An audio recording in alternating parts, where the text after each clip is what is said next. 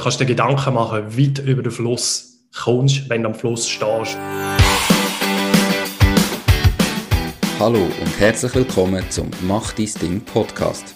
Erfahre von anderen Menschen, die bereits ihr eigenes Ding gestartet haben, welche Erfahrungen sie auf ihrem Weg gemacht haben und lade dich von ihren Geschichten inspirieren und motivieren, um dein eigenes Ding zu machen. Mein Name ist Nico Vogt und ich wünsche dir viel Spaß bei dieser Folge vom Mach dein Ding Podcast. Die Podcast-Folge wird gesponsert von Relay, der einfachsten Bitcoin-App in Europa, made in Switzerland. Lade die App auf dein Smartphone und in nur einer Minute kannst du direkt von deinem Bankkonto bereits ab 10 Franken und in wenigen Schritten ohne Registrierung Bitcoins kaufen. Du kannst auch einen automatischen Sparplan aufsetzen und wöchentlich oder monatlich in Bitcoin investieren. Deine Bitcoin haltest du übrigens auf deinem Smartphone und niemand hat darauf Zugriff. Mit dem Code Mach dein Ding kannst du die Relay-App bis Ende Jahr sogar absolut gratis ohne Transaktionsgebühr ausprobieren. Für weitere Infos gang auf die Webseite www.relay.ch oder folge Relay auf ihren Social Media Kanälen. Herzlich willkommen zum heutigen Interview. Mein heutiger Interviewpartner ist der Tobias Minder. Er ist Gründer und Geschäftsführer von Nostik, wo Karieserkennung einfacher macht. Was genau sie machen, erzählt er gerade selber. Hallo Tobias, wie geht's dir? Ja, ausgezeichnet. Nico, danke vielmals, dass ich da sein darf. Perfekt. Ähm, ausgezeichnet klingt super. Wir haben beide ein bisschen nasale Stimmen, weil wir noch nicht ganz fit sind, gell? aber äh, ja. trotzdem ausgezeichnet. Eben, Gnostik, was macht ihr genau? Wie tun ihr Karies-Erkennung vereinfachen? Ja, wir haben äh, eine Software entwickelt, wo du, wenn du beim Zahnarzt bist und ein Röntgen machst, kann die Software im Hintergrund automatisch das Bild analysieren auf auffällige Stellen auf dem Röntgenbild. Das wird dann nach einem Zahnarzt oder der DH oder der Zahnärztin anzeigt. Und sie können nachher im klinischen Untersuch einen speziellen Fokus auf diese Region legen. Das ist eigentlich schon das Ganze hinter dem Produkt. Okay, das heißt, ihr könnt quasi aus dem, wie macht man das, Ultraschall, oder? Nein, es ist wirklich ein Röntgenbild. Ein Röntgenbild also ein, ja. ein zweidimensionales Röntgenbild, wo, wo aufgenommen wird. Im mhm. Schnitt machst du das etwa alle zwei Jahre zur. Kontrolle. Das ist typischerweise entweder am Stuhl direkt, wo das äh, in der Zahnarztpraxis aufgenommen wird, das Bild. Und das zweidimensionale Bild äh, hat so schwarz-weiß Schattierungen drauf, also ist eigentlich schwarz-weiß Bild. Und dort drauf kannst du nachher mit der Software im ja, technisch gesehen tust du eigentlich nichts anderes machen als einen Graustufenabgleich gegenüber von zehntausenden Bildern, die als Referenzdaten abgeleitet sind. Und kannst so eigentlich nachher schauen, ob es auffällige Pixelschattierungen auf dem Bild hat. Okay. Und, ist das etwas so Schwieriges, dass ich für das eine Software brauche, dass ich das jetzt als Zahnarzt oder Dentalassistentin oder wer es auch immer mhm. macht, dass ich mhm. das dort nicht sehe? Brauche ich da Technologie? Ja, das habe ich mich auch gefragt. Äh, meine Partnerin ist Dentalhygienikerin. Sie ist dann eines Tages mal heim und hat eben gesagt, ja, Mist oder etwas übersehen.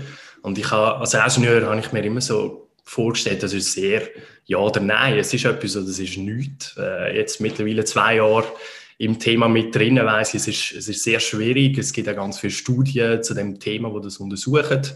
Und da sieht man eigentlich, dass in, es sind etwa 117 Studien untersucht worden und dort haben wir gesehen, dass der Medianwert bei etwa 36 äh, Prozent liegt von Stellen, wo man wirklich sieht. Also das heißt 5,7 Stellen im Schnitt werden oder 6,3 Stellen, 4 Stellen werden im Schnitt übersehen. Mhm. Und äh, ja, das kommt schon etwa mal vor, dass man, dass man etwas übersieht. Okay. Ähm, und willst du das auch verschnellert? Also wenn jetzt man das Bild hat, dass man dann viel schneller sieht, ah, da, da, da und da muss ich schauen. Und wie viele Stellen übersieht denn eure Software?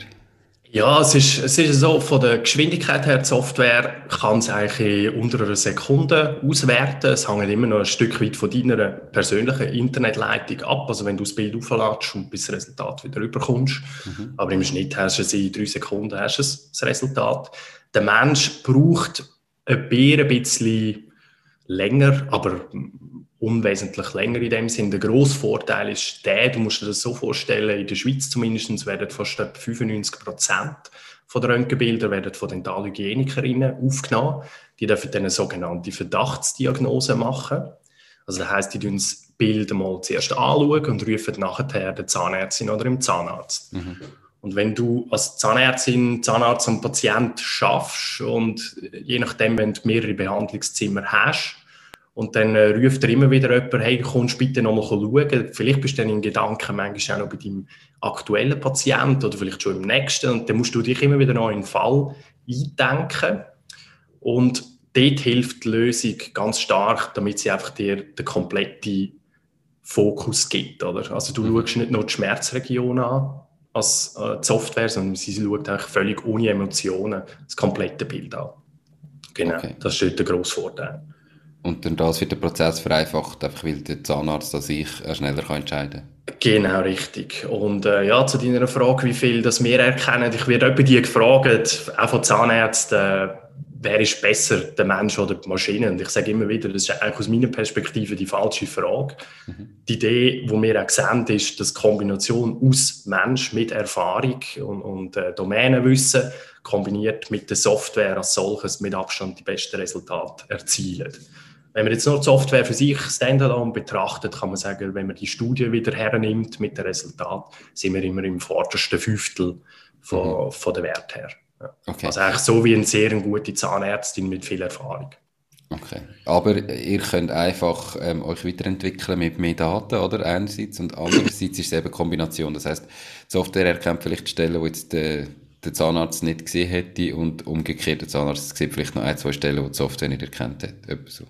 Genau, ja, und vor allem wir dann auf Stellen hinweisen und mit der Erfahrung, wo, wo die Fachexperten haben, können sie nachher auch sehr schnell entscheiden, ah, das ist jetzt zum Beispiel ein Artefakt. Also du hast eben auf dem Röntgenbild sogenannte Artefakt, wo im ersten Schritt aussehen wie eine Kariesläsion, aber mit der Erfahrung weißt du, dass zum Beispiel an dieser Stelle das von der Überlagerung von der Zähne entstanden ist. Und genau dort äh, hilft es nachher auch wieder. Ja. Okay. Cool. Ähm, du hast vorher gesagt, du bist Ingenieur, ähm, du bist irgendwie mehr durch Zufall oder durch deine Partnerin auf das Ganze aufmerksam geworden. Was hast denn du vorher gemacht und warum hast du am Schluss dann gesagt, jetzt geben wir alles, wir, wir machen unser eigenes Ding, ich mache mich selbstständig? Ja, ich glaube, was sich immer schon durchgezogen hat, ist, ich bin immer in Projektarbeiten gewesen. Also schon während dem Studium habe ich immer einen mega coolen KMU geschaffen, der Industrie-PCs herstellt. Ich hatte dort schon immer mit Projekten zu tun gehabt. Dort haben wir ein erstes Projekt einmal gemacht, wo wir versucht haben, mit Kameras Objekte zu erkennen. Dort hatte ich schon so ein Berührungspunkte gehabt. Bin dann nachher, nach dem Studium recht lang in der Bank und in der Beratung. Und auch dort in allen Arbeiten ist ein roter Faden hat sich durchgezogen und das ist immer irgendwie in einer Art und Weise die Verbesserung von der Schnittstelle kommt zu äh, System oder von, ja, wenn man so modern Neudeutsch möchte sagen, eigentlich Digitalisierung von Prozess und mhm. Verbesserung von Kundenerlebnis. Das hat sich eigentlich immer durchgezogen. Und ja, aus persönlichem Interesse habe ich mich einfach mit so maschinellem Sehen auseinandergesetzt und äh, wo dann Partnerin gesagt hat, eben, dass, dass das ein Problem ist, dass sie das immer noch von Augen anschauen müssen, haben wir nachher so gefunden, ja, wenn es das noch nicht gibt, dann äh, können wir ja mal schauen, ob es technisch überhaupt machbar ist. Das ist dann so ein Weihnachtsprojekt gewesen, wo, wo wir das mal angefangen haben und irgendwann haben wir dann relativ gleich gemerkt, dass es technisch machbar ist Mhm. Ähm, aber vermutlich viel mehr Arbeit braucht, als wir gedacht haben. Und irgendwann ist einfach der Zeitpunkt, wo du dich oder wo ich mich entscheiden muss, setzt du jetzt voll auf die Karte oder versuchst es nach wie vor mit dem mit dem Vollzeitjob in der Beratung und halt am Abend. Und ja, so sind wir dann irgendwann das Risiko eingegangen und haben gesagt, äh, wir versuchen es, let's give it a try. Und äh, ja, zwei Jahre später sind wir immer noch da, von dem her okay. absolut okay wo du die Überlegung gemacht hast, äh, probieren oder nicht, was ist mhm. ausschlaggebend gewesen? Du hast gesagt hast, mal, wir versuchen es, ich gehe jetzt all in in Gnostik. Was hast du von dem erhofft? Also, weißt, wo hast du dort Chancen gesehen ähm, und vielleicht die Risiken? Ja, also, es gibt natürlich unzählige Risiken, wenn du, ich meine, für viele Leute, oder, wenn du sagst, bist in einer Bank oder in der, in der Beratung, dann heisst es immer, ja, super Job, oder? Wie kannst du etwas aufs Spiel setzen für für, für so eine blöde Start-up-Idee und das braucht ja niemand und so. Und ich glaube, dass äh, für mich, ich habe das versucht, wie so ein bisschen auszublenden und mir persönlich hat es extrem geholfen, dass wir so einen Pilot gemacht haben, zum zu schauen, ein MVP, ob es technisch überhaupt machbar ist. Und nachher habe ich Lunte gekrochen, wo ich gesehen habe, es, es scheint machbar zu sein. Dann haben wir einfach gesagt, hey, wir müssen es probieren. Äh, wir haben ein super Team um uns herum gehabt, wo wir dann auch gesagt haben, oder wo auch alle gesagt haben, die sind mit dabei. Und dann haben wir einfach gesagt, du, wir probieren es und wenn wir merken, äh, es geht nicht, dann äh, kannst du auch wieder zurück in die Beratung in dem Sinn. Ja. Das glaube ich auch. Also ich, ich glaube, erstens, nichts ist so geil, wie ein eigenes Unternehmen zu gründen ähm, und sein eigenes Ding zu machen, so schnell gesagt. Und zweitens ist es genau das, was du sagst, wo ist das Risiko? Ich meine, wenn du jetzt einen guten Job gemacht hast in der Beratung und dann könntest und du, es funktioniert halt nicht, was hast du machen ja, zurück kannst du immer. Also es ist ja nicht absolut. so, dass du nachher nie mehr in den Schritt kannst machen in die Anstellung auf der Bank oder in der Beratung, oder? Ähm, und das muss man sich einfach einmal bewusst machen, wenn man dann, wenn man so etwas ausprobiert. Mhm. Jetzt hast du gesagt, ihr habt gemerkt, es funktioniert, aber es ist äh, ein bisschen aufwendiger und komplizierter, wie ihr vielleicht gedacht habt. Mhm. Habt ihr dann auch gemerkt, ihr braucht irgendwie finanzielle Unterstützung oder also habt ihr irgendwie Investoren dazu geholt oder habt ihr das selbst finanziert? Mhm. Ähm, wie ist nachher so der Weg von, wir machen es jetzt, bis heute kannst du mal kurz einen Abriss machen? Ja, ja, klar, also eben vom, vom ersten Versuchen her, also völlig lose, wo wir die Daten von unseren Familienmitgliedern und so gesammelt haben, haben wir dann nachher gedacht, ja, cool, oder? Das geht, das, das geht mega schnell vorwärts. Und äh, dann hast du angefangen, so ein Thema einlesen, hast vielleicht mal mit dem einen oder anderen geredet und dann irgendwann ist dann so das Thema Medizinprodukte Zulassung auftaucht und dann haben wir so gefunden, ja, okay, ja, wir machen eigentlich nichts am Mensch direkt, also wir tun ja niemanden gefördern. Hat es eine neue äh, Umstellung gegeben, was die Regulierung angeht und ähm, ja, wir haben es können drehen und wenden, wie wir wollen, aber wir sind das Medizinprodukt äh, taxiert in dem Sinn und dann haben wir gewusst, okay, wir müssen, wir müssen durch die Zulassung, also wir müssen unser Produkt offiziell bei Swissmedic registrieren. Und ähm, ja, das, das ist finanziell natürlich ein rechter Kraftakt. Es ist uns relativ schnell klar geworden, dass wir das nicht mehr aus eigenen finanziellen Mitteln können stemmen Und dann haben wir dann nachher angefangen, Investoren zu suchen für, für unser Vorhaben. Und das ist nicht ganz trivial, oder? Weil bei uns im Business Case hast du halt sehr hohe Kosten upfront, um das ganze Produkt zu entwickeln, bevor du rechtlich überhaupt äh, darfst Umsätze erzielen. Und da, musst, da, da, haben wir, da haben wir ein Zeitchen gesucht, bis wir auch wirklich die passenden Investoren gefunden haben. Und, aber ja, bis jetzt hat es geklappt und wir sind, wir sind happy. Ja.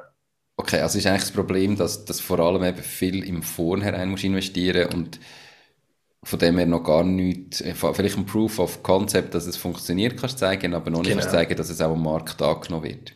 Das ist absolut richtig. Also Proof of Concept haben wir können zeigen in dem Sinn, was du eben einfach rechtlich nicht darfst. Du darfst es nicht vertreiben mhm. gegen, gegen ein Geld. Und ähm, ja, das, das hat dann halt bedingt, zum Beispiel, es ist halt ein sehr stark regulierter Markt in der mhm. Medizin und es ist auch okay. Und es hat auch seine Gründe, warum es so ist, wie es ist. Und das fängt schon damit an, wenn du Daten möchtest erheben.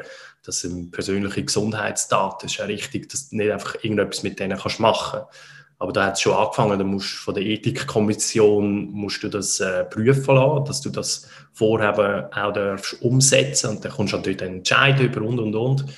Aber ja, das, es ist für alle gleich, die in dieser Branche sind. Wenn du es einmal geschafft hast, ist es natürlich auch ein bisschen Eintrittshürde für andere. Und von dem her, ja, äh, ist nicht ganz einfach, eben weil viele Business Angel initial oder die, die kennen halt Konzept, wo du investierst und dann unmittelbar kannst Umsätze erzielen. Und das ist halt bei uns, hast, hast ein riesiges Risiko gehabt mit dieser Unsicherheit, Zulassung. Also schafft denn das kleine Startup in Anführungsschlusszeichen überhaupt die Zulassung? Das bedingt auch, dass deine Firma ISO zertifizierst und, und, und. Und äh, ja, da haben wir wirklich coole Leute gefunden, die an uns glauben und äh, uns auf dem Weg unterstützt haben. Kannst du da sagen, wie, wie viel dass ihr da ähm, aufgenommen haben in dem? Die genauen, die genauen Zahlen kann ich, kann ich nicht sagen, aber es war ein äh, substanzieller Betrag. Gewesen, ja. Also sechs- oder siebenstellig? Ja, es ist äh, im höheren sechsstelligen Bereich. Ja. Okay. Und ähm, wie viel Anteil hast du für das abgegeben? Also ich nehme an, es sind, sind ja sicher ähm, nachher Inhaber, also Aktien, die du abgegeben mhm. hast, oder? Mhm. Ähm, was hast du für einen Anteil abgegeben dafür? Oder wie hoch ist dein Anteil heute noch? Ja, wir sind mehrere Leute bei uns in der Firma. Also es, es bin nicht nur ich Gründer, wir sind vier Mitgründer in der Firma zusammen. Es ist immer noch so, dass wir gesagt haben, wir möchten als Gründer äh, nach der ersten Runde immer noch die Mehrheit haben, logischerweise, weil sonst bist du ganz schnell wieder in einem Angestelltenverhältnis in dem Sinn, oder? Und äh, typischerweise sollte das auch nach einer zweiten Runde sollte das auch immer noch so sein, dass, dass eigentlich Gründer wirklich sogenanntes Skin in the Game haben und mhm. wirklich auch alles dafür machen, dass das Baby nachher läuft und funktioniert. Und von dem her haben wir da im ganz normalen Rahmen haben wir entsprechend äh, Anteil müssen abgeben. Ja, ja ich glaube gerade das Skin in the Game ist ja meistens nicht nur für den Gründer selber ein äh, Thema, dass er sagt, ich will noch Anteil, sondern häufig ja auch für den Investor, dass er noch weiß, der Gründer hat jetzt immer noch Skin in the Game und es geht auch für ihn noch um viel. Ähm, das ist, glaube ich, da, wo viele manchmal falsch interpretieren. Der Investor hat ja meistens gar nicht das Interesse daran, dass ihm am Schluss die Mehrheit gehört. Ja, richtig. Das ist auch meine Erfahrung, die, ich, die wir gemacht haben. Ja sondern er will, dass der Gründer noch Mehrheit hat, weil der Gründer gibt Gas und ich habe zwar investiert, ähm, bin vielleicht noch beratend irgendwo mhm. tätig, mhm. aber ich möchte, dass jemand anderes Gas gibt und der gibt halt nur Gas, wenn er auch wirklich noch ähm, Anteil hat, oder? Ja, absolut. Okay. Und, und das ist übrigens auch, um auf die Frage vorher zurückzukommen, eben wenn, wenn ist der Zeitpunkt, dass du wirklich all in gehst, das hat diesbezüglich natürlich auch massiv geholfen. Oder? Wenn, wenn auch nachher Investoren gesehen haben, da ist das Commitment zu 100 Prozent da, das setzt alles auf die Karte. Das, das ist etwas, wo, wo, wo auch gern gesehen wird. Wieder wenn es jetzt einfach in Anführungsstrichen, also nicht wertend, aber wenn das jetzt einfach nur nebenbei würdest machen, dann kommt halt immer so ein bisschen die Frage auf, ja, glauben ihr nicht richtig dran oder warum sind ihr nebenbei noch am Arbeiten? Ja, ich glaube, bei so einem Geschäftsmodell bei so einem Startup, wo du externe Gelder brauchst, wo du irgendwie äh, viel investieren musst, ist es definitiv so, dass es schwierig ist, nebenberuflich zu starten oder irgendwann früher musst du sagen, jetzt gehe ich all in.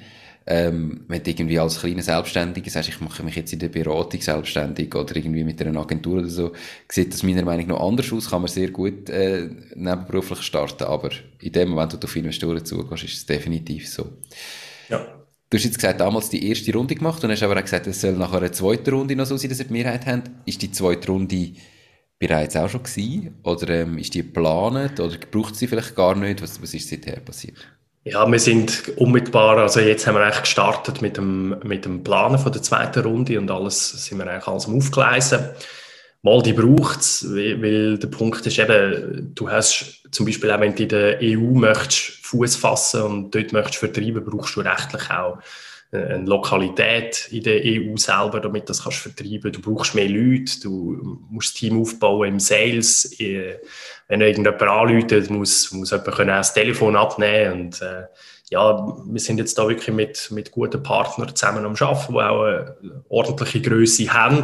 Und dann haben wir auch gesagt, es ist, es ist absolut zentral, dass du einen Top-Kundenservice kannst bieten nachher. Und das kannst du einfach nur, wenn du eine gewisse Redundanz im Team hast. Und von dem her braucht es die zweite Runde ganz klar. Okay. Ähm, und wie viel suchen ihr da? Nochmal mehr wie jetzt in der ersten Runde oder, oder ähnlich viel? Nein, es ist eigentlich fast doppelt so hoch. Also wir reden irgendwie von zwischen 1,5 bis 2 Millionen. Okay. Ähm, und gehen ihr jetzt wieder Business Angels an? Oder sucht ihr jetzt irgendwie Venture Capital Firmen, weil ihr jetzt ja das Geschäftsmodell auch können beweisen oder? Dass ihr Kunden habt, die dafür zahlen und kannst, kannst es besser rechnen und, und zeigen, dass es funktioniert. Mhm. Was sind da jetzt die Investoren, die ihr sucht? Ja, also zum einen ist es mal so, dass die, die schon dabei sind, dort haben wir auch wieder Leute, die gesagt haben, sie möchten gerne mitmachen wieder oder nochmal wieder zeichnen oder erhöhen ihre Position. Und das ist ein mega schönes Zeichen eigentlich auch für uns, äh, dass sie daran glauben, dass es weitergeht und so.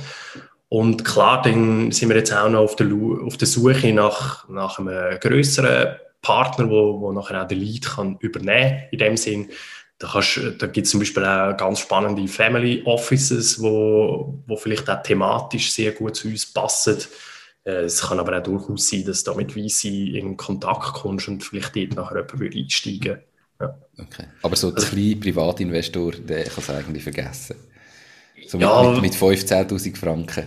Ja, der Punkt ist halt, es wird nachher, weil wir halt wirklich relativ einen hohen Betrag wieder suchen, ist halt nachher immer so ein bisschen der Trade-off, hast ganz viele Leute, die dann nachher auf dem Cap-Table in dem Sinn drauf sind, was nachher wieder nicht so gern gesehen wird von, von größeren Investoren oder auch wenn es mal um einen Exit geht. Das ist halt immer so ein bisschen der Trade-off, wo, wo hast. Darum haben wir auch in einem ersten Schritt das Crowdfunding bei uns jetzt nicht gross in Betracht gezogen. Einfach, wenn wir gesagt haben, wir brauchen wirklich eine rechte Summe, um mal vorwärts zu kommen und und wenn du halt dann irgendwie ja, 40 oder 50 Leute hast, die kleinere Beträge ähm, investieren, dann macht es halt zum Teil auch schwieriger zum Koordinieren. Ja. Aber ich persönlich finde das ein super Modell. Ich glaube, jetzt einfach wieder auf unseren Case im Spezifischen angewendet, ist es vielleicht nicht, nicht der Ideal. Ja, ich glaube, es ist meistens bei Wachstum, dass man, ähm, also, es ist ja eine Frage, was bringt er denn? Auf der einen Seite hast du dann vielleicht einen Korb mit Mitarbeiteraktien, wo kannst du den mhm. Mitarbeitern noch verteilen und hast zwar so die Leute, die, wo ein bisschen breiter aufgestellt sind, wo aber alles Leute sind, die wirklich aktiv mitschaffen und nicht einfach nur externe Investoren. Ja, ich, ich glaube auch, es macht es natürlich komplizierter. Ähm, das ist definitiv so, wenn, wenn du so Wachstum anstrebst. Cool. Jetzt hast du gesagt, eben vor zwei Jahren äh, eigentlich, äh, ist es ein Weihnachtsding gewesen, das ist ja ziemlich genau zwei Jahre her, oder? Mhm. Jetzt sind wir an der zweiten Runde. Wie lange ist es gegangen, bis ihr die Swissmedic Zulassung habt? Und äh, kannst du vielleicht heute etwas sagen, wie groß das ihr heute sind? Also wie viele Zahnärzte haben ihr jetzt als Kunden? Wie viele Mitarbeiter haben ihr? Einfach so, dass man sich ein bisschen vorstellen kann. Mhm. Ja, es ist, es ist so, also Zulassung für, bei der Swissmedic haben wir eingereicht, das Jahr im Mai. Ähm, Zulassung als solches ist, ist, äh, besteht aus ganz vielen Teilprojekten. Also eben zum einen musst du zuerst vorab deine Firma überhaupt ISO zertifizieren. Das bedingt dann, dass die komplette Prozess äh, definierst, aufbaust. Nachher musst du sie natürlich mit dem Aufbau und Definieren alleine ist es noch nicht gemacht, sondern du musst dann die Prozesse auch implementieren. Das heißt, die Firma muss die Prozesse auch leben, oder? In dem Sinn, dass das ist ein Qualität, es heißt nicht umsonst Qualitätsmanagementsystem. Also es ist eigentlich wichtig, dass das in der Firma verankert ist. Äh, und ja, da, da haben wir eben jetzt das Jahr im Mai haben wir das, haben wir das geschafft. Wir sind jetzt gestartet mit, mit einem Pilot, mit unserem ersten Integrationspartner. Der läuft jetzt noch bis Ende Januar und wir haben in der ganzen Schweiz im Moment Kunden von Zermatt bis Chur, Basel, also von dem her wirklich gut. Ähm, der Pilot das alles haben wir mit knapp etwa 50 äh, Praxen gemacht und äh, ja, soweit das Feedback, das wir bis jetzt bekommen haben, ist, ist sehr positiv. Wir haben, was uns am meisten freut, auf der technischen Seite bis jetzt keine größeren Störungen, nichts gehabt. Das ist ja doch auch immer noch äh, ja, ein zentraler Aspekt von, von so einem Geschäftsmodell. Hm. Okay. Ähm, und das ist am Schluss nachher ein Software as a Service Modell? Oder wie, äh, wie sieht das Geschäftsmodell für euch aus? Ist das pro Auslesung, die ihr macht, also pro Abgleich oder Monatsbeitrag? Oder wie, hm. wie läuft das? Ja, es, es, gibt verschiedene Modelle, die wir uns, wo wir uns überlegt haben. Wir haben dann eben gesagt, echt die Vision oder die Mission, die wir verfolgen, ist, dass wir Qualität in der Diagnostik können steigern Und man hat dann einfach in Gespräch mit den Kunden herausgefunden, dass wenn sie den Painpoint haben, vom, jedes Mal, wenn sie eine Analyse machen, etwas müssen zahlen, dann brauchen sie es automatisch weniger. Aus dem Grund haben wir uns nachher dafür entschieden, dass es einfach eine Flat Fee gibt auf Monatsbasis ähm, und nachher ist einfach alles inklusiv. Und dann kannst du es abhängen, haben wir es, in unserem Fall haben es jetzt abhängig von der Praxisgröße gemacht. Also jemand, der den Service mehr braucht, dass er in der Tendenz ein bisschen mehr zahlt. Und das, das kommt eigentlich sehr gut an in dem Sinn. Okay. Wie groß ist der Markt? Also, ich, es ist mega schwierig zu einschätzen, oder? Wir haben ja. eine extrem spezifische Zielgruppe. Es braucht ja wirklich nur den Zahnarzt. Ähm, jetzt in der Schweiz, gut, du hast vorhin schon gesagt, EU, wie viele Zahnärzte gibt es da? Keine Ahnung. Ja, also in der Schweiz als solches gibt es je nach Quelle, etwa 4'500 Praxen. Dann äh, der deutsche Markt ist, äh, ja, dort sind, reden wir von etwa 65'000 Zahnarztpraxen und dann Österreich, wo nochmal etwa ähnlich ist. Aber wenn man es jetzt auf die EU würde äh, ausweiten, die Analyse, dann reden wir rund von 365'000 äh, praktizierenden Zahnärztinnen und Zahnärzte in der EU alleine. Und es werden pro Tag von diesen Bildern, die wir analysieren, werden etwa 2,2 Millionen Bilder gemacht. Also es ist schon, wir, es ist ein größerer Markt, als man in dem Sinne eigentlich meint. Ja. Definitiv. Und jetzt von eurem Geschäftsmodell her mit der Software as a Service, wie viel mhm. Marktanteil müsst ihr da haben, dass das am Schluss rentabel ist? Ja, ja das, das ist halt äh, eigentlich noch das Gute, oder? Wenn du je nach Vertriebsorganisation, wenn du so schlank kannst fahren wie wir, dann geht es eigentlich mal noch relativ gleich geht es sich aus. Wir haben jetzt gesagt, eben, dass wir erwarten, dass wir äh, Break-Even erreichen gegen Ende Q2 von dem Jahr. Und, äh, ja, also vom 22? Ja, äh, Entschuldigung, ja, vom 22, schon im nächsten Jahr, äh, vom 22, genau. Und ja, da, wenn der Marktanteil realistischerweise, glauben wir, hast einen adressierbaren Marktanteil, wo, wo du kannst holen von etwa 60 Prozent. Und von denen musst du natürlich nicht alle 60 Prozent holen, sondern dort äh, rechnen wir jetzt damit, weil wir noch relativ früh sind, dass wir wahrscheinlich so gegen die 20 bis 30 Prozent wird können wirklich gewinnen. Also 20 bis 30 Prozent von diesen 60 Prozent? Mhm. Ja, ja okay. genau. Ja, dann hast du ein paar äh, Millionen Bilder im Monat, die du auslesest, oder? Ja, genau. Das wäre das Ziel. Das wäre das Ziel. Okay. Ähm, jetzt mal mehr die, die persönliche Ebene. Was hat sich bei dir persönlich da in diesen zwei Jahren? Also, wie fühlt sich dein Leben an, vorher als Angestellte, Beratung und so weiter, jetzt so heute, wo du als Geschäftsführer ähm, im eigenen Unternehmen schaffst? Was ist da besser und vielleicht auch was ist schlechter? Ja, ist, ist noch schwierig, besser oder schlechter. Es ist primär einfach anders. Äh, ich glaube, was sich am allermeisten geändert hat, klar in der Beratung, hast du auch schon hohe Arbeitsvolumen gehabt in dem Sinn. Was aber trotz allem ist, ich sage jetzt mal, in den meisten Fällen sind die Wochenende, kannst, kannst du relativ gut runterfahren. Bei mir ist es so gewesen, im Angestelltenverhältnis. Das ist jetzt ein bisschen eine andere Geschichte. Also du bist mit den Gedanken, bist wirklich wieder 24-7, bist irgendwie bei deinem Baby und, und ähm, ja, bist, bist konstant am Rattern und, und am Schaffen und ich glaube, die größte Herausforderung diesbezüglich äh, ist, dass wirklich dir halt auch die Zeit rausnimmst, um bewusst abschalten und einmal auch wieder etwas anderes denken. Das, ich glaube, das ist der größte Unterschied. Ja, und was, was noch dazu kommt, du bist halt jetzt komplett selbstverantwortlich. Also du hast äh, viel, vorher in, der Beratung bist du oder in der Bank bist du wirklich sehr bist Expert, hast Expertenwissen auf ein spezifisches Thema gehabt. Und jetzt kommen dann komplett neue Sachen, wo, wo vorher ja, hast können intern im HR anrufen, wenn du hast müssen, äh, Interviews aufsetzen beispielsweise oder nachher Verträge ausgestalten. Das hast du selber nie gemacht. Das hast, hast meistens wirklich das HR, die Personalabteilung gehabt. Und jetzt machst du so Zeug alles selber.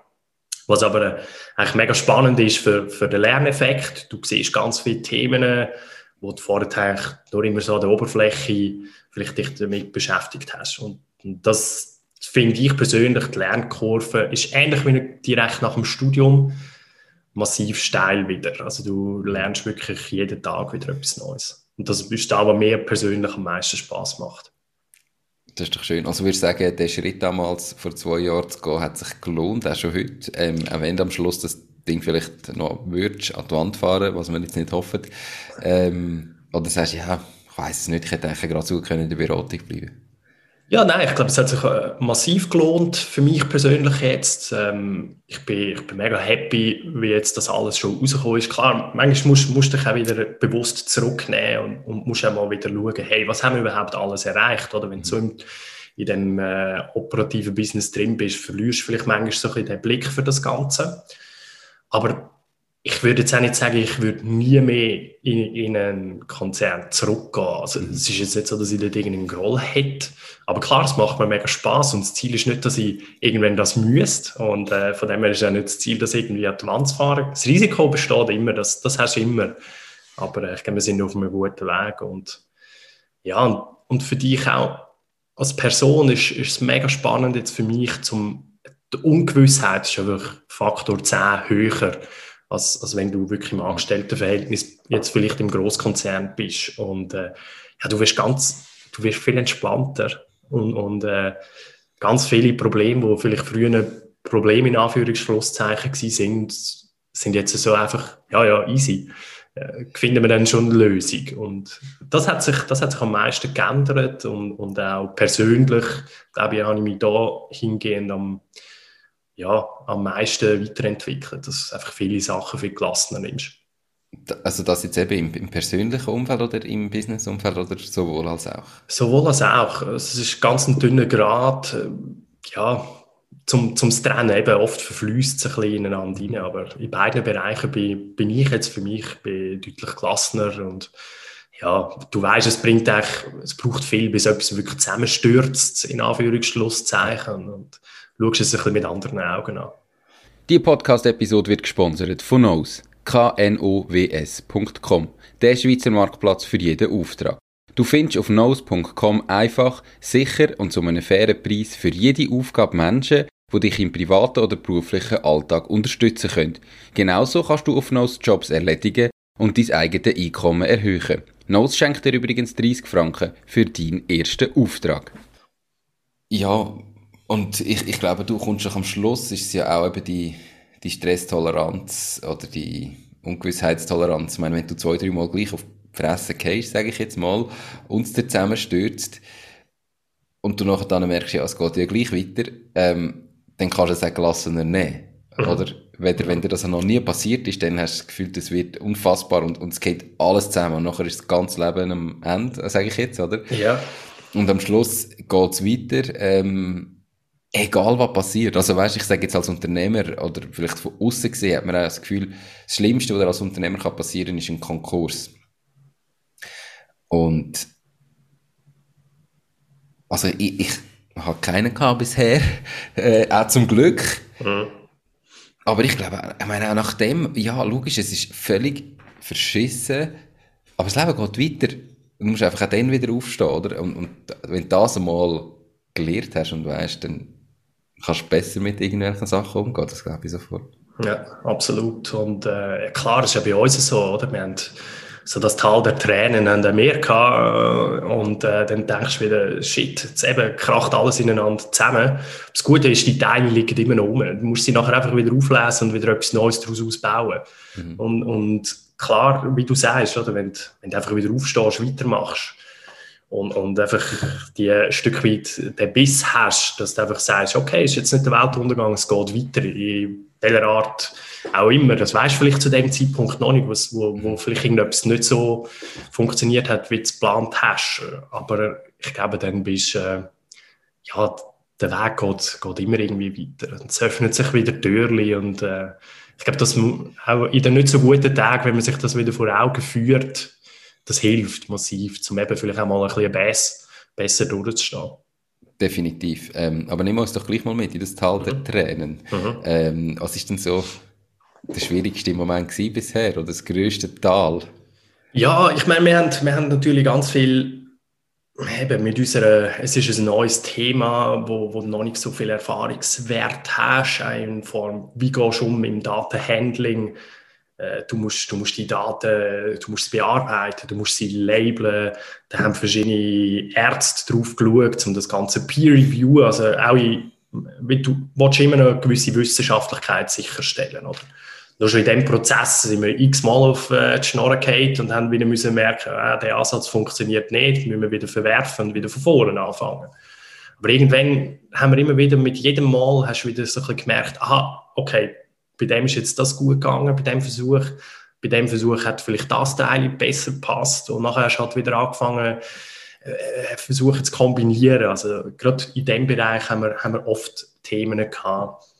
Dann, äh, ja, ich glaube, was, was man sich, das hat nie etwas mit der Person zu tun, glaube ich, aber was man sich schon auch muss gefasst machen, ist, wenn du Investoren suchst oder auch Kunden, es ist nicht immer so, dass alle auf dich warten.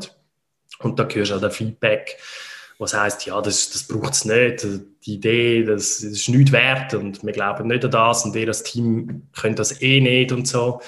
Und da muss ganz am Anfang äh, geht dir das schon noch näher in dem Sinn.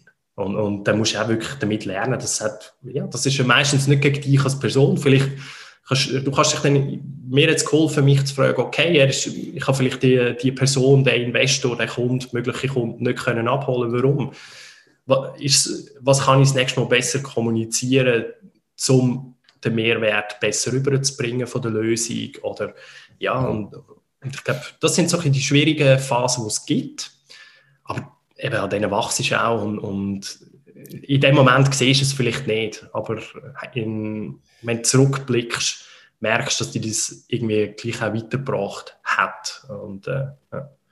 Ja, hat dir das allgemein geholfen, dass eben Kritik nicht persönlich oder nicht, nicht zu persönlich nimmst, sondern äh, objektiv kannst anschauen? Mhm, absolut. Und, und äh, eben, wir reden so viel mit unseren Testkunden, da hörst du nicht nur von ihnen, auch von Investoren. Eben der eine sagt, äh, ihr müsst so und so machen, alles andere ist, ist schlecht. Und dann redest du mit einem zweiten, der sagt das komplette Gegenteil. Und, und ich glaube, mit der Zeit lernst mit dem wirklich viel besser umzugehen, weil einfach, es ist auch okay, oder, dass nicht alle Menschen genau gleich taktet sind und, und alle genau das Gleiche gut finden.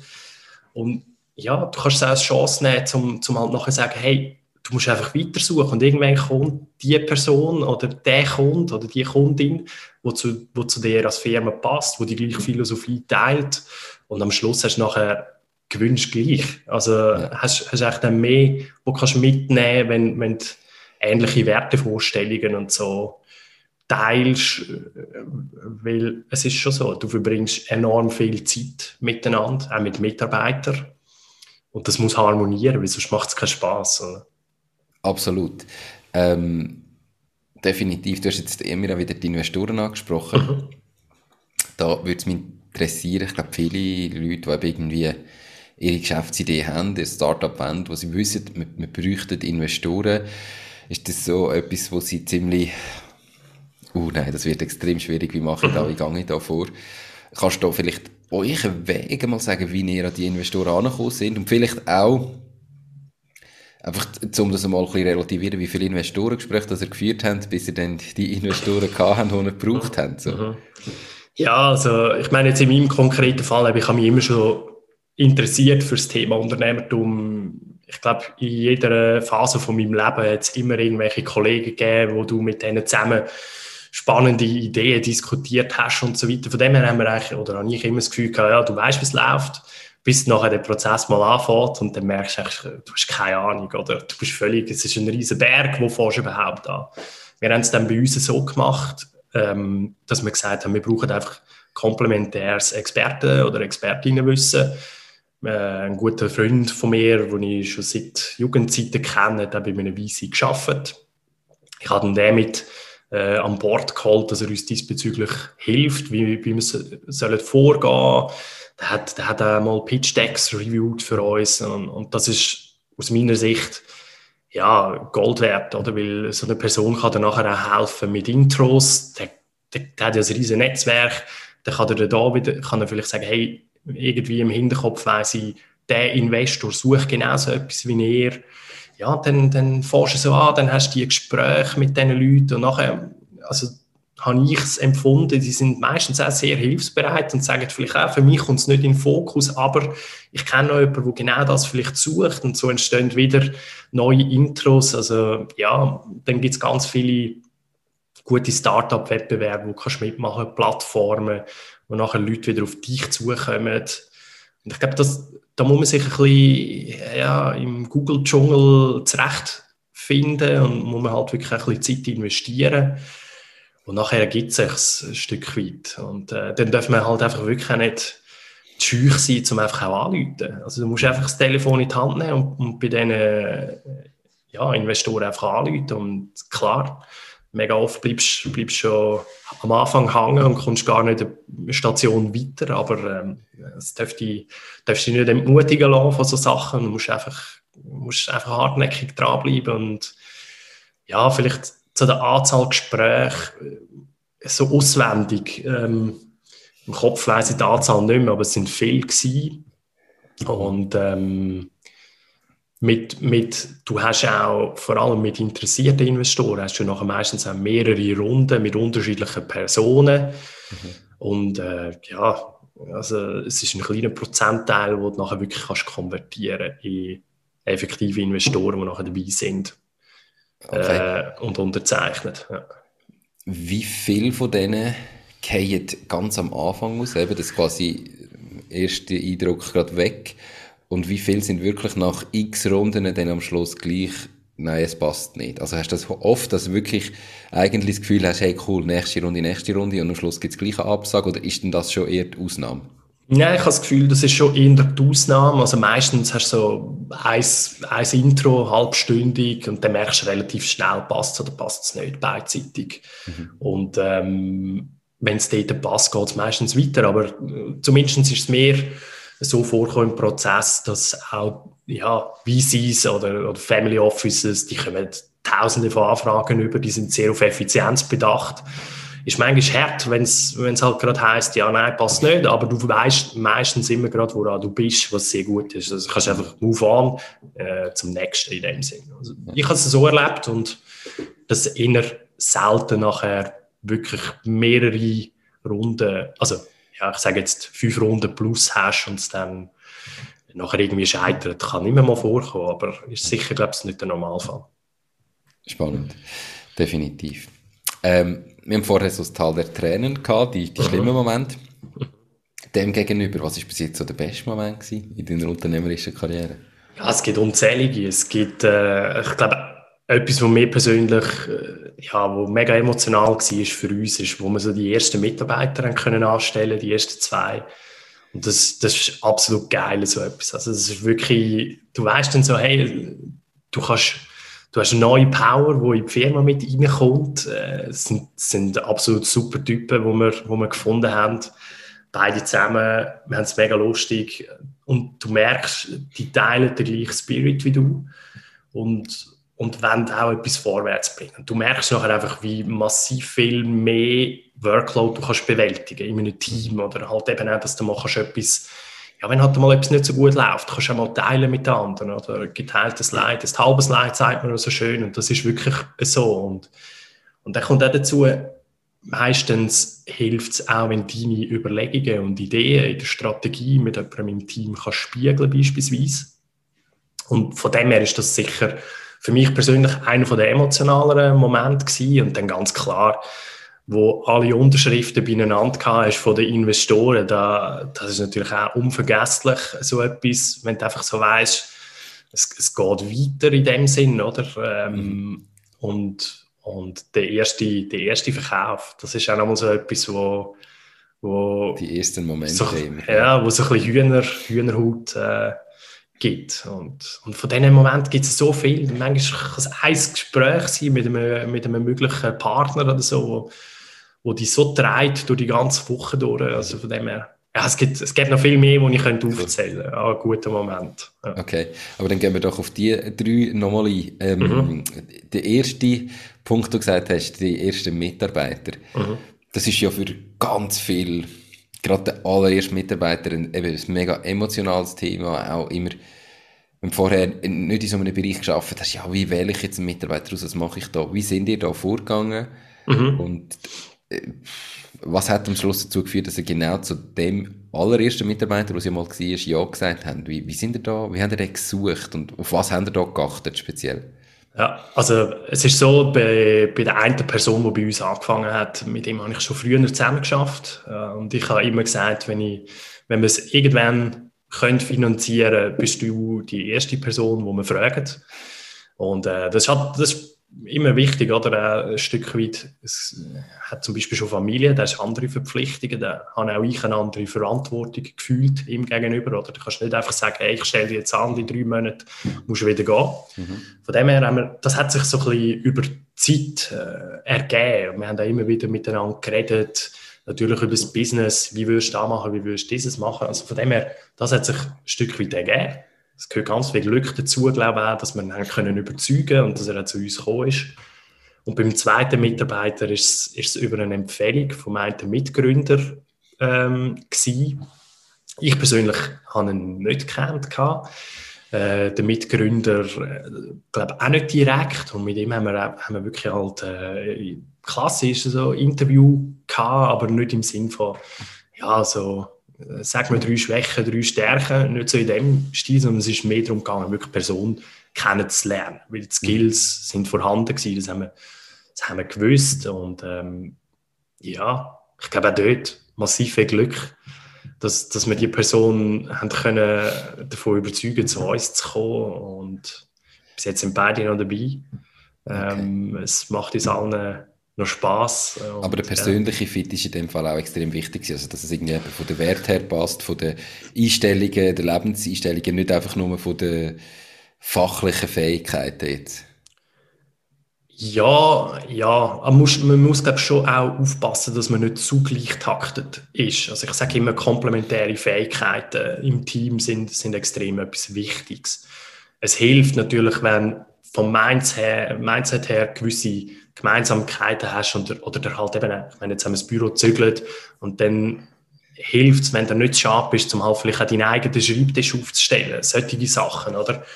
Und ja, wir haben schon mehr darauf geschaut, dass es zwischenmenschlich passt als fachlich. Wir haben immer gesagt, wenn jemand will, kann er die fachlichen Kompetenzen relativ gut aufarbeiten. Mhm. Klar, eine äh, gewisse Basis muss auch dort wieder vorhanden sein. Und, und äh, ja. Cool. Ähm, der zweite Punkt war Investoren, die dort mhm. alle Unterschriften waren. Und du hast vorher schon gesagt, bei diesen 30 Minuten Gesprächen hast du geschaut, passt es für sie, passt es für uns. Mhm auf was haben denn ihr geachtet bei einem Investor? Also, ja, ich, ich kann mir vorstellen, dass es auch noch schwierig ist, einem Investor abzusagen, wenn er gerne würde investieren. Was ist denn euch da wichtig gewesen, ähm, auf Investorenseite? Ja, primär kannst du mal, also wir haben es so gemacht, dass wir gesagt haben, wo brauchen wir Hilfe? Also es ist ja, das Geld allein ist das eine, aber es hilft, in unserem Fall haben wir gesagt, es hilft uns, würde es mehr helfen, wenn das Geld plus das Industrienetzwerk hast. Also haben wir zum Beispiel dort ein bisschen drauf geschaut. Haben schon Investments im gleichen Bereich tätigt oder, oder im Softwarebereich, das hilft immer. Denn was, was wir jetzt noch gemacht haben, ist, wir haben das ein bisschen geschaut, was kommen für Fragen. Da merkst du ganz schnell, wie professionell ist jemand oder nicht. Und, und auch das ist völlig okay. Ja, das gibt halt für, jede, für jeden Status wieder andere Investoren. Ja. Und dort dann, dann kannst du noch darauf gehen, eben, wie stark involviert sich jemand mit dem, oder kann sich identifizieren mit dem Thema. Und, und wenn, ich meine, es ist ganz klar, wenn du, wenn du spürst, die Person brennt auch für das Thema, ja, dann, dann ist das schon mal ein, ein riesengroßer Vorteil. Und ähm, ja, so, also ich meine, im Gespräch findest du sehr vieles raus. Kannst du sehr fragen, eben, es geht wieder ein bisschen über Wert. Wie stellt ihr euch eine Zusammenarbeit vor? Und dann kann man sich nachher wieder im Team spiegeln. Können wir uns das so auch vorstellen? Ja, nein. Okay, cool. So sind wir ein bisschen vorgegangen. Spannend. Also, auch für, für Zuhörerinnen und Zuhörer, glaube ich, eben, ist, ist wichtig zu sagen, nicht, nicht auch dort, nicht der erste beste Investor näher reden, der halt sagt, ja, ich, ich zahle da Geld, sondern dass man sich bewusst ist, das wird eine langfristige Zusammenarbeit und auch die muss passen und auch da kann man vielleicht mal einen Investor absagen, oder? Ich, ich glaube, man hat als Startup häufig das Gefühl, man ist dann so in einer Bittstellerposition und das stimmt eigentlich ja nicht. Im Gegenteil, ich meine, der Investor braucht ja auch Cases, wo er kann investieren kann. Wenn er niemand hat, wo er könnte investieren ja, funktioniert sein Geschäftsmodell nicht. Und, und umgekehrt braucht, braucht halt Startup Geld, um wachsen und zum Gas geben. Und da muss ein Match vorhanden sein und der muss irgendwie auf allen Ebenen passen, oder? Und nicht, nicht nur rein finanziell. Ja, ja absolut. Und ähm, klar, ich meine, in meinem ersten Schritt ist es schon mal eine mega schöne Rückmeldung, wenn jemand sagt, hey, ich würde investieren. Also, man, mhm. das ist ja schon mal grundsätzlich ein cooles Zeichen und ich glaube, es ist ja überhaupt keine Selbstverständlichkeit und das darf, das, das darf einem auch freuen, oder? Aber ich glaube schon auch, es ist meistens ein langer Weg, wo du zusammengehst. Also die wenigsten machen gerade einen Exit nach einem, einem Jahr oder zwei Jahren oder so. Mhm. Und, und dort muss man wirklich halt völlig transparent miteinander reden und, und auch reflektieren. Kannst du das vorstellen oder nicht? Oder? Man hört immer wieder, ja, es ist wie eine Ehe, überleg, überlegt er es gut. Und es ist sicher so, wenn, wenn du, ja, wenn, wenn die Zusammenarbeit gut ist, dann macht es viele Sachen einfach deutlich einfacher. Ja. Aber du bist halt immer ein Stück wie das Startup so ein bisschen in einer Situation, bist nicht immer in der Situation, dass du kannst auslesen kannst. Dann musst du halt, musst dich auch fragen, okay, äh, es gibt auch, nimmst jetzt äh, den Investor gleich mit an Bord, mit dem Wissen halt auch, dass vielleicht nicht immer alles ideal läuft. Und, und ich glaube, ja, das, das kann auch völlig okay sein und äh, kann man einander mal eine Chance geben und sagen, hey, wir schauen, wie das läuft. Ich meine, es ist immer Two-Way. Kommunikation und können beide immer äh, etwas machen, damit es sich verbessert. Und ja, also ich würde jetzt nicht so weit gehen, zum sagen, ja, wenn, wenn du das Gefühl hast, es matcht gar nicht, äh, dass du einfach immer gerade sagst, nein, in ja. dem Sinn. Aber Sicher. Wenn es, ja. Okay, cool. Ähm, der dritte Punkt, den du gesagt hast, ist der erste Kunde, ähm, ja. der super war. Kannst du dort vielleicht noch kurz erklären, wie ihr den gewonnen habt? Also, wie, wie haben ihr ja, den ersten Kunden gewonnen? Ja, das hat eigentlich äh, überhaupt nicht ideal angefangen. Wir, wir sind äh, in dieser Praxis gewesen, haben das Tool vorstellen und es ist wirklich bis heute der einzige Case gewesen, wo technisch gesehen etwas nicht funktioniert hat, wo wir nicht gerade gewusst haben, warum. Und dann bist du natürlich dort, bist vielleicht noch so ein bisschen nervös, oder weißt, es geht um etwas. Äh, ja, dann stehst du ein bisschen auf verlorenem Posten dort, läutst äh, im Team an und sagst, hey, seht ihr irgendetwas in, in, im Backend, wo nicht super funktioniert, keine Ahnung.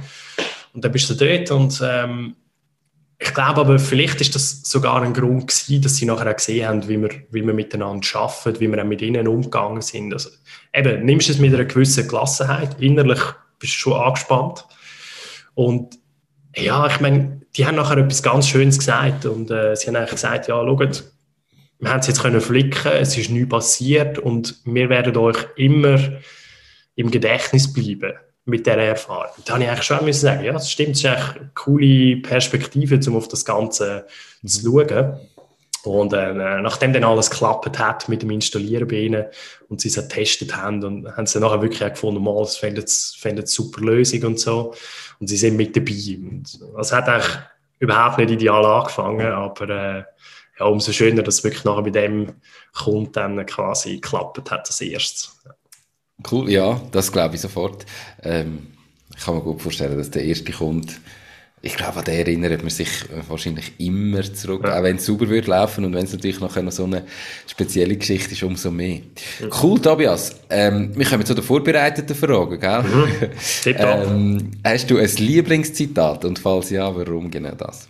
Ja, also ich glaube, so wör wörtlich ich weiß nicht, ob es so stimmt, aber ich glaube, wenn du einfach sagst, eben, kannst du dir Gedanken machen, du über den Fluss kommst, wenn du am Fluss stehst, das finde ich, finde ich sehr passend und weil ein Stück weit du merkst, es ist so Dynamik in dem Prozess. Ganz viele Sachen, die du heute meinst, sind so, sind vielleicht übermorgen wieder anders. Und ähm, ja, es hilft sicher, wenn man sich nicht zu viel Gedanken und Sorgen immer macht über über alle Möglichkeiten und Eventualitäten. Und ich glaube, das ist mit dem Zitat äh, sehr gut abdeckt. Eben, mach, mach, dir, mach dir nicht so viele Gedanken. Gang einfach den Weg und äh, ja, wenn du an ein Hindernis kommst, überlegst, wenn du am Hindernis stehst, wie du drüber kommst. Okay, das heißt, was du ja gleich brauchst, ist irgendwo das Ziel, dass du überhaupt weißt, in welche Richtung das musst laufen, oder? Genau, aber, ja. aber wenn dann irgendwie, ja, ich, ich weiß, was du meinst, dass viele Leute irgendwie sich das Ziel setzen und bevor sie loslaufen, sich schon Gedanken machen, aber was mache ich, wenn das? Und was mache ich, wenn das? Und was mache ich, wenn das? Mhm. Und man sieht eigentlich ganz viele Probleme, die gar nie entstehen, ähm, genau. Und, sondern dass man die löst, wenn sie dann wirklich da sind. Mhm. Okay, cool.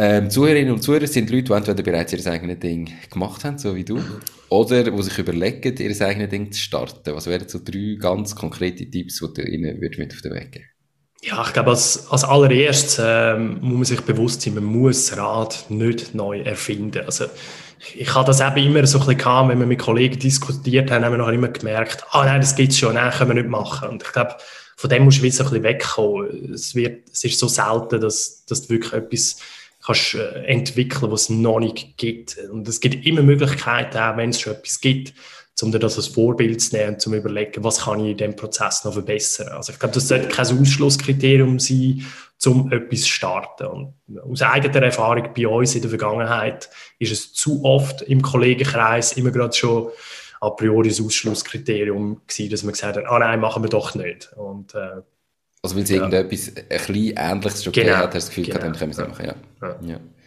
Bin ich voll bei dir. Ähm, Und ich glaube, es gibt fast alles schon.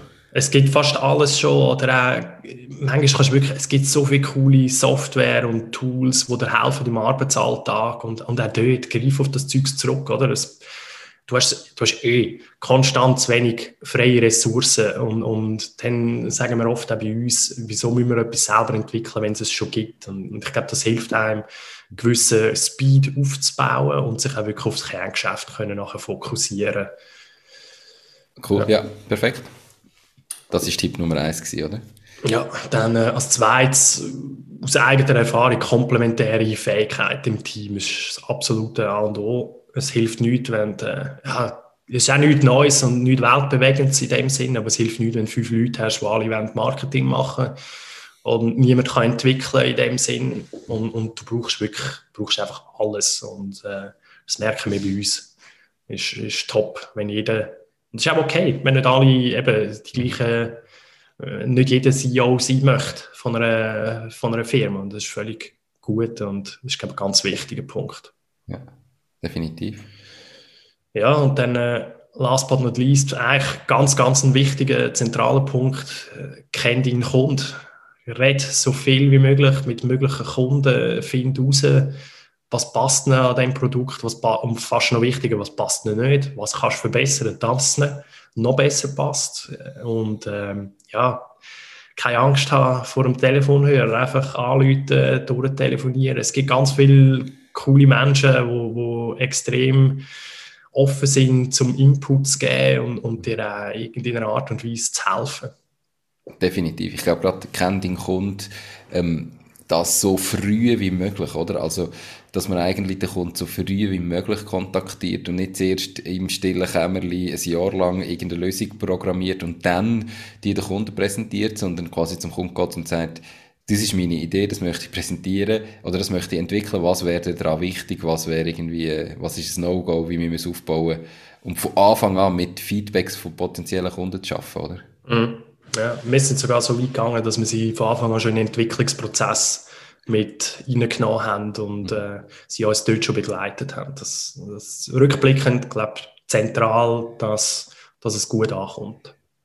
Ja, und wenn du es dann mal da hast, hast du definitiv auch schon die ersten potenziellen Kunden, wo, wo ja beteiligt sind, die dann sicher auch sagen, mal mache ich, wo du schon Referenzen hast, genau. ähm, wo du dann nicht mehr musst bei Null anfangen in der Akquise. Und mhm. gerade jetzt in so einem Fall wie bei euch, oder? Ich glaube, ja, wenn du Zahnarzt bist, kennst du ganz viele andere Zahnärzte, weil du hast irgendwie zusammen studiert. Und wenn nachher so etwas da ist und du hast noch mitentwickelt und, und weißt, es ist irgendwie deine Gedanken sind da drinnen und mhm. hast mitgeschafft, dann empfehlst du es vielleicht weiter und sagst, hey, das ist ein cooles Produkt, das ist gut, ich sage denen mal, sie sollen sich bei dir melden und so sind einfach alles Multiplikatoren nachher, oder? Absolut. Und äh, eben, da ist es umso wichtiger, dass, dass die Leute auch wirklich begleitet im Prozess und sie nicht irgendwie im luftleeren Raum stehen lassen, sondern dass sie wirklich halt eng führen, also ja, führen ist das falsche Wort, aber einfach eng begleitet halt immer mal wieder ein Telefon gibst, wo steht die Firma, was gibt es allenfalls, was man noch verbessern kann. Und das wird mega geschätzt und mhm. nachher hast du wirklich auch den Multiplikator-Effekt. Wenn du es aber nachher nicht gut machst, kann es ganz schnell in die andere Richtung gehen. Oder? Und darum sagen wir wirklich, ein zentraler Teil vom Arbeitsaufwand sollte wirklich reingehen, wirklich deine Kunden zu kennen, sie zu pflegen. Und, weil am Schluss machst du es für sie, du machst es, ja. du machst das Produkt für die Kunden oder? und nicht für dich selber. Ja, und deine Firma überlebt nur, wenn, wenn genau. du eine richtige Anzahl an Kunden hast, die dafür zahlen. Genau. Ähm, und dann ist es gleich, ob du jetzt gerne hättest, dass das blau oder grün ist. Wenn sie es blau wollen und du grün, dann musst du es blau machen. Genau, absolut. Ja. Cool. Gibt es Bücher, die du den Zuhörerinnen und Zuhörern kannst empfehlen die dich jetzt in deinem unternehmerischen Alltag äh, weitergebracht haben? Es gibt ganz viele Bücher. Ich glaube, Lesen äh, im Grundsatz äh, schadet überhaupt nie. Ein Buch, das ich persönlich sehr gut gefunden habe, ist, gerade wenn man jetzt Investoren sucht, äh, so gewinnt man jeden Pitch von vom David Beckett. Äh, dort drin geht es auch wirklich, ja, es ist so ein bisschen ein Guideline. Es ist nicht jetzt ein klassisches Buch, sondern es, es gibt dir es, ja, Ratgeber ist das falsche Wort, aber es hilft dir, deinen Pitch wirklich auf, auf Investoren spezifisch zuzuschneiden oder auch auf deine Kunden, die du hast. Und ich glaube, da muss man, da muss man sich halt schon auch äh, ganz klar vor Augen halten, eine gute Präsentation hast du nicht in einer Stunde gemacht. Gerade, gerade für Investoren. Und dann kommt halt auch noch dazu, es ist wie bei einer Bewerbung oder so auch, du musst es manchmal wieder kundenspezifisch anpassen. Weil vielleicht dem einen etwas anderes wichtiger ist, als diesem. Und ich glaube, die Zeit lohnt sich wirklich, da in ein gutes Pitch-Deck zu investieren. Wenn du wirklich sagst, du, du brauchst externe Geldgeber oder auch ein gutes Pitch-Deck für Kunden, äh, für erste Psyche etc. Ich glaube, das ist, das ist gut investierte Zeit. Definitiv. Ähm, und ganz wichtig finde ich das, was du gesagt hast, eben, du musst es halt meistens einfach irgendwie vielleicht Licht anpassen. Und wenn du nachher vor einem Investor stehst und er sieht, du hast dir Gedanken gemacht über das, was ihm wichtig ist, und im Normalfall äh, hat ein Investor vielleicht schon andere Startups, wo er investiert hat, wo man irgendwie herausfindet, wo ist er investiert, was sind das für Startups. Wenn man da auf das kann eingehen und sagen, hey, look, du hast zum Beispiel ja genau schon in so ein Softwareunternehmen investiert, darum kannst du uns da definitiv weiterhelfen und wir uns da connecten.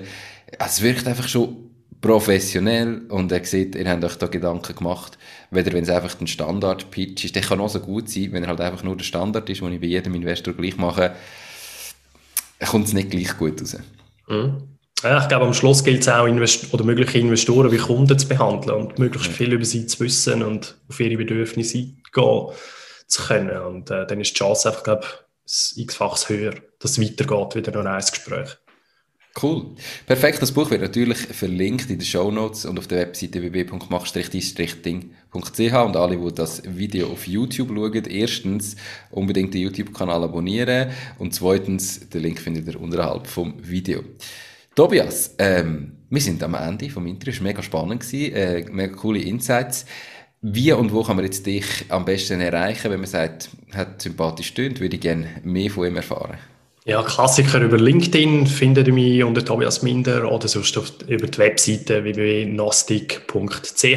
Dort sind eigentlich auch äh, alle Informationen drauf, die man muss finden muss, um uns zu kontaktieren. Perfekt. Ähm, auch das wird natürlich alles verlinkt, überall dort, wo ich es vorher schon gesagt habe. Tobias, merci viel, viel mal für deine Zeit, ähm, für die spannenden Insights und dass du deine Geschichte mit uns teilt hast. Wir sind ja jetzt bei der Aufnahme noch kurz vor Weihnachten, erscheinen wir jetzt kurz nach Weihnachten, aber ich wünsche dir ganz schöne Festtage und einen guten Rutsch ins neue Jahr. Ja, das wünsche ich dir auch. Danke vielmals, Nico.